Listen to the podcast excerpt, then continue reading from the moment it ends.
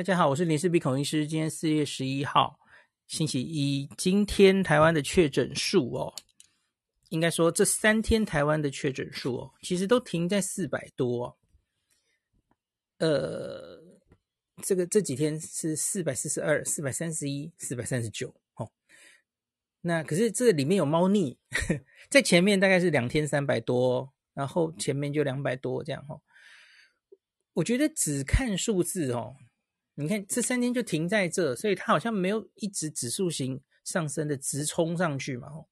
所以我个人觉得商号一样，跟我前天讲的一样，它是一个受到约束的结果，它是一个受到疫调框列之下被 intervention 之后，而不是随便让它传，在我们很多在其他国家看到的一飞冲天的状况，已经失控的状况，明显应该还不是。那可是这里有一个可以比较担心的地方是，昨天是假日，所以呢，这个昨天这个四百三十九例啊，它是送验三万一千，整整一送万三万一千例做出来的。那前几天前面的四天哦，其实都是大概四万五千例以上哦，所以昨天假日少非常多哦。我们在最前面春假的时候，那个大概当天还两百八十一例的那一天，是只做了三万例哦。那后来的这四天，呃，就是放放这个清明连假回来哈、哦，这四天其实都破了四万五千例，四万五千个 PCR，然后就三百八、四百四、四百三哈。那可是你看今天大量减少了 PCR，可是呢？数字其实跟前两天差不多，这代表其实阳性率增加了哦，所以我觉得还很难预测哦。像部长今天其实讲话也讲的保守哦。今天记者有人问他说：“诶，我们这三天好像都停在四百，是不是高峰已经到了？”然后部长就非常的保守哦，部长就说：“这个嗯，要再继续观察哦。”那我很确定的是。这个高峰绝对没有到了哈，你怎么会觉得高峰到了呢？我看部部长是怎么讲，他保守回应还要观察哈。他说这波疫情从世界上来看哈，上个月跟这个礼拜，呃，全世界了哈，降了二十三 percent。不过 WHO 也有提醒哈，现在很多热点国家都放弃筛检，所以相对检验出的阳性恐怕会稍微被低估，所以很难。去判断什么时候是一个高点。他说：“不过看起来，我们可以说世界疫情是正在趋缓。那台湾的三天都超过四百，可是没有再进一步上升，是否代表已经到高峰？他就是很简单的回答，还需要观察。废话，还需要观察。我不相信到高峰了。应应该这样说，嗯，应该还可以再上去。”假如就这样子在高峰，然后就整个下来的话，吼，嗯，假如未来再比较松，它还是会烧起来的。就是你假如就是该怎么讲呢？因为很明显，我们这几天的案例，吼，其实几乎已经不太能疫调了，吼，有一点回到后去年五月后面的状况，某一些县市的，有一些县市。当然案例少，他还在努力的疫调哈。可是比较严重的几个县市，显然疫调已经不太能跟之前一样这么这么的细密了哈。所以我觉得它会烧一阵子，应该再往上升是合理之事。那最近一天其实 PCR 阳性率看起来有高了哈，当然可能还没有高到哪里去了哈，可是它看起来有在增高了哈。这个 PCR 阳性率以以现在这样看起来，三万只测三万，然后有四百多个案例，它已经超过一 percent 了嘛？吼，单日的 PCR 阳性率，哦，前几天可能都还是在一以下，哦，所以我觉得应该可能还在往上升。那我不觉得 Omicron 会这么肉脚了，吼。那到底接下来的？高峰在哪里？其实这几天大家有看到蛮多医师的发言哦。那我我来念几个医师的发言，然后我们来看一看有没有道理哦。这这个其实不一定谁说的对哈？我觉得非常难估了哦。病毒就是一个非常难预估的东西了哦。那像有某位医师担忧哦，以现在我们看到的 RT 值啊，这个我们目前看到 RT 值，阿中也有说，大概是介于二到二点五之间，所以它趋势还是在往上的嘛吼。那有位医师就说，假如 RT 值持续在二以上啊，那他可能再过一个礼拜就会单日突破千例，十七天后可能单日会突破一万例哦。这是假如 RT 值是固定的前提下，那阿中就说这个呃，诶，他说什么？诶，没有，好像没有特别回应什么。他只是说我们现在看到的 RT 值是二到二点五之间没有错了吼。好。那这个吼，那位医师就说吼，台湾目前 RT 值跟上海几乎是一样，也就是三天就会翻一倍，而上海从新增一百到破万，其实只花了三个礼拜哦。那可是吼，这三天看这三天的状况，其实就不对了嘛吼，这三天就是都是四百多嘛吼，很明显没有呃那个倍数一直往上，对吧？所以我。就是我刚最前面的，我觉得他商号有被压住哦，那所以会不会直接这样一路上去？我觉得是难讲的哦。那可是如同上礼拜五的那一集，我有跟大家讲哦，呃，我看到今天柯 P 的记者会有去抓其他国家哦，像是我们邻近的香港、新加坡、韩国，他们从开始上升到到尖端 peak 的时间哦。他他抓，也许大概是两个月左右哦。我我自己觉得那也不一定诶，因为就像我们上上一集有说，我们现在在做的事情是其实是 flatten the curve 嘛哦。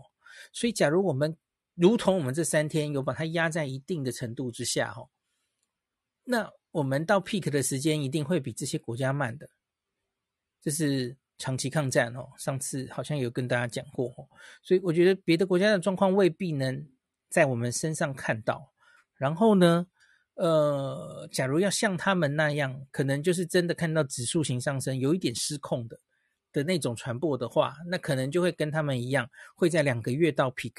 可是我个人是觉得，假如我们一直都压在一定程度，吼，两个月未必会到 peak，这会是长期抗战，吼。这个是上次李冰英老师也是这样讲的嘛，吼，我比较偏这种想法，吼。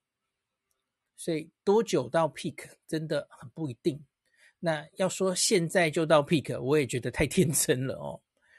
好，那另外黄立明老师其实在四天之前他有一次发言哦，他说这个预期单日啊可能会破千，但不会破万哦。这是黄立明老师四天前那他说的哦，他说这个嗯，在台湾破万很困难，这不代表真的没有万人确诊，而是即使有也抓不出来，因为我们没有做这么多检测。那他说单日不易破万，最重要就是没这么多检测。上海是拼命做 PCR，抓出全部个案。那台湾现况是医疗人员不想采这么多检验，也没有这么方便。基于以上原因，黄立明预期台湾单日个案可能很可能会破千是没有问题，但要破万很困难。不是没有万人确诊，而是即使有也抓不出来。不过呢，重症大概是跑不掉了哦。那没有拼命去裁剪跟检验，就是会漏掉轻症跟无症状。那这就是台湾的现况，你很难改变它。哈，呃，我部分同意了，可是我没有完全同意这样子。哈，因为我们有没有努力抓？哦，这从 PCR 阳性率就可以看得出来。那这个。对，就我跟大家讲嘛，PCR 阳性率本来就是看你这个检查有没有已经做得够了哦。那我们即使是去年四月、五月那个时候，我们 PCR 阳性率单日最高也才五而已啊。其实我们这个做这个做检查是做得非常充足的，因为理论上你假如真的大流行的时候，怎么验怎么有啊。哦，特别是这一次的 Omicron 哦，PCR 阳性率应该完全不会客气，马上会跳起来给你看的啦哦。我今天在有话好说有秀一张图哦，那我是把这几个我们比较关注的国家哈在今年以来 Omicron Wave 以来的 PCR 阳性率抓给大家看哦。好，这个不一定只是 PCR，可能有一些国家还包含快筛了哦。那我们说说韩国，韩国现在疫情其实还在高点哦。韩国原本在这次 Omicron 之前，它的 PCR 量能检查是非常非常充足的，它也以此为豪，所以他们的 PCR 阳性率几乎没有很高的跳起来过。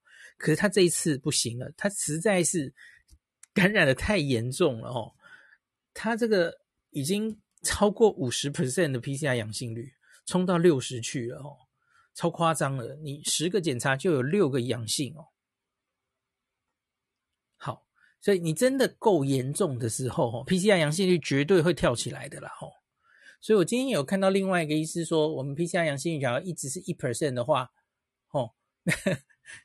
一直是或者一直是千分之一的话，哦，诶，他是说千分之一还是多少？还是一 percent？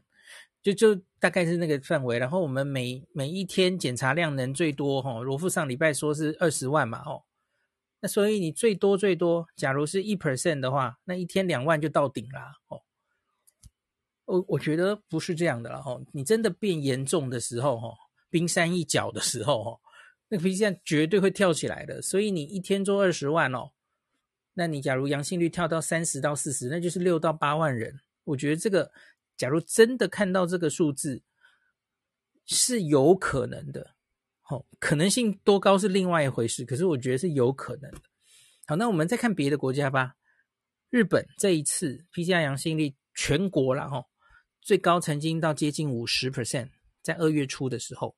后来它现在就比较下来哈，那现在最近又开放，所以又 跳上去了。它现在大概是三十五左右，从五十掉到三十哦，阳性率还是很高哦。那丹麦、丹麦跟英国，我们来看一下，丹麦、英国是检查非常充足的国家哦。那丹麦这一波 Omicron 从 BA one 到 BA two 哦，最高曾经冲到三十去。那最近是一路掉到十五 percent，也还是十五啊？怎么捞都有哦，实在太多案例了。那 UK 英国的话，英国相对真的是做的很多了哈。英国这个应该是 PCR 跟快筛都包在一起的。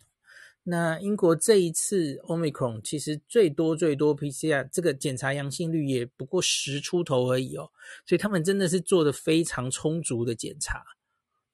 哦，也大概就是十出头。那前一阵子比较好，有曾经掉到大概五，可是现在最近又回升了，因为他们已经放飞自己了。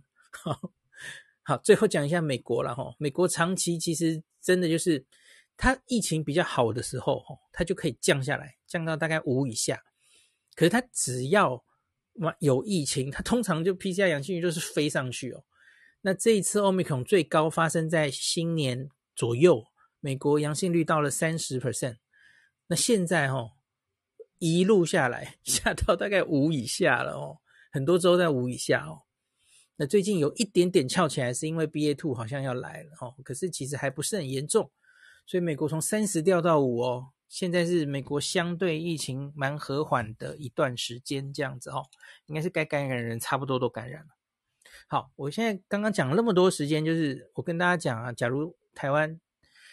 假如我们是用匡列疫调的手段，又把这一波整个压下来的话，那我们可能会看到 PCR 阳性率就一直很低，哦，那就增加到一千例，哎，结果又被压下去，等等的，哦。可是我个人觉得好像不太会走这条路，因为多半的人其实我觉得现在是。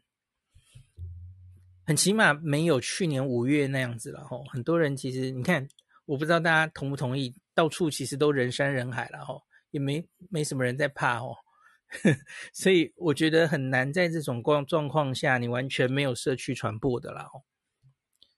那你看，我们演唱会还在开吼，那个绕境也还在绕吼，那我们可能即将会改变我们这个呃学校停课标准。等等都是在开放，所以我不预期它会一路被压下去。那它可能可以控制在一个很危险的平衡，这是有机会的啦。吼，可是我觉得随时的起起伏伏是很有可能的哦。那可是我们的数字就是一个被干预过的数字哦，不是让它无限制的呃指数型上升的那种传法哦，因为那样医疗会受不了。好，所以呢，那到底刚刚的两种讲法，就是台湾很难见到破万，还是台湾几天内就会破万？哦，我个人觉得应该是可能在中间吧，在中间是比较 可能的哦。我觉得可能升到个几千有可能，可是比方说升到个两千、三千哦，我觉得地方政府或是民众。怕的人可能就会变多，那他民众就会自动增加 NPI，然后呢，呃，地方政府可能会开始做某些作为，哈，呃，那就会让他比较控制下来哦，因为台湾终究跟别的地方还是不一样，所以我觉得我们最后会看到这样，哦，上去，我我说的这个最高的六万单日六万到八万，我觉得是。可能比较难在台湾看到的哈，可能会压在某个数字，然后上上下下这样子维持一个恐怖平衡。那也很难说到某个时候就是高点，然后就下去了。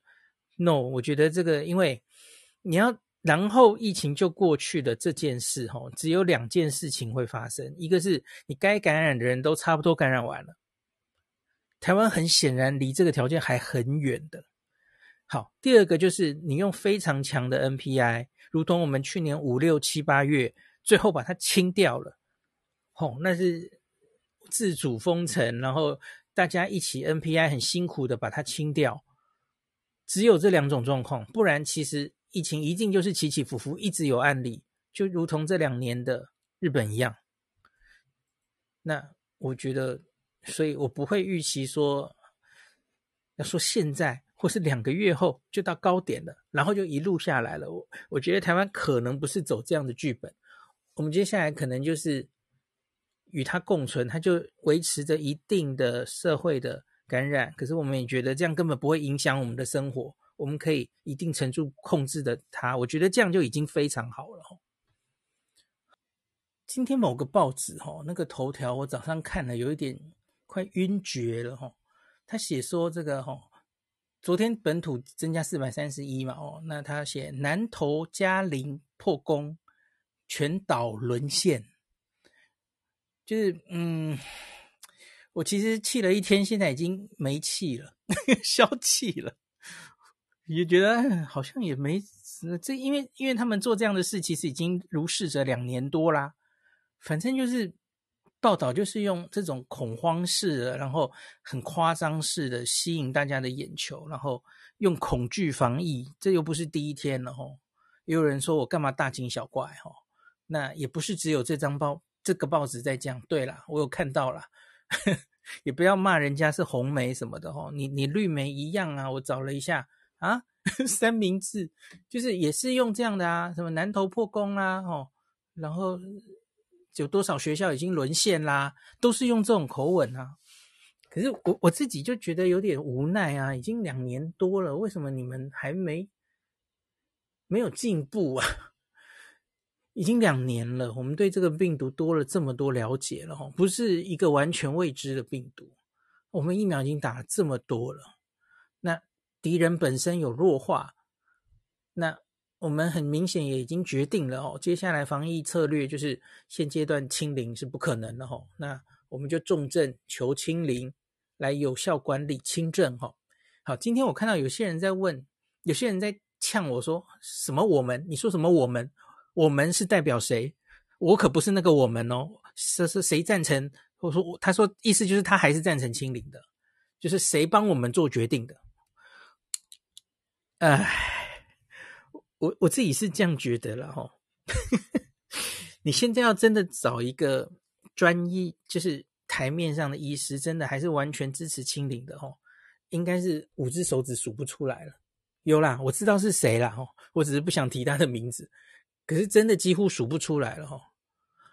那你你自己放眼全世界嘛哈，看全世界是怎么做的嘛，只剩某一个地方还在坚持清零，然后现在蛮辛苦的哈。大家应该知道是上海嘛，吼，现在也不只是上海的问题，广广州好像也封了嘛，吼。那连他们专制的地方，然后可以这么用公权力，然后不太顾一些人权，他们都清的这么辛苦了哦。你觉得我们清得掉 Omicron 吗？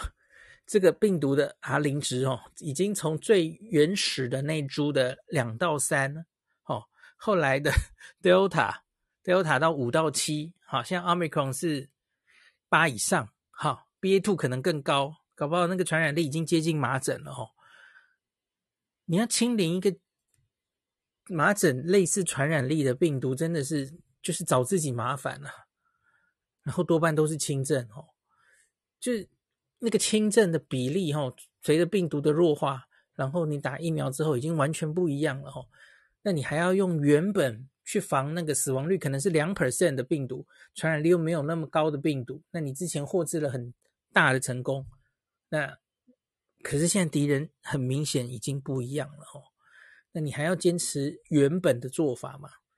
然后我告诉你，我那个我们是什么？我那个我们是指挥中心的团队，还有后面的那一些专家学者们，大家一起决定的。张丕当然是带着专家学者的意见一起进去总统府开那个会的。我我没有 focus 在政治人物上，我不是因为这是蔡英文拍板定案的政策，我支持他的，因为我知道里面有陈建仁老师，有张尚存老师，然后这几天其实感染科自己也有开会哦，我等一下来念一个一个声明哦，那这是多半学界大家一起的共识。这是我所谓的我们。就我常这两两年前，我常跟大家讲啊，阿中的任何政策不是代表他一个人啊，呃，应该这样讲啊。我要比较 详细的讲，应该是说，有一些政策可能是他自己天马行空，或是指挥中心自己就忽然生出来的，他也未必有问专家学者啦齁。可是像这个这么大的政策，这么大的防疫方向的政策。这绝对是大家的共识决啊！最后觉得这是对台湾最好的方向，所以决定这样做。然后呢，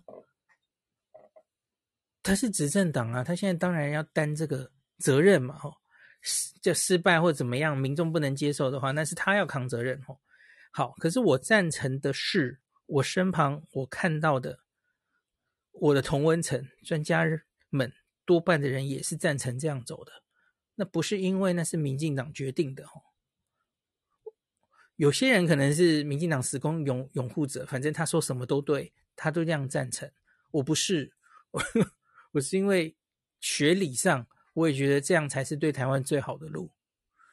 OK，好，那跟那是绿的的政策是没有关系，对我来说是没有关系的。好，然后呢，所以这是我说的我们。那你假如。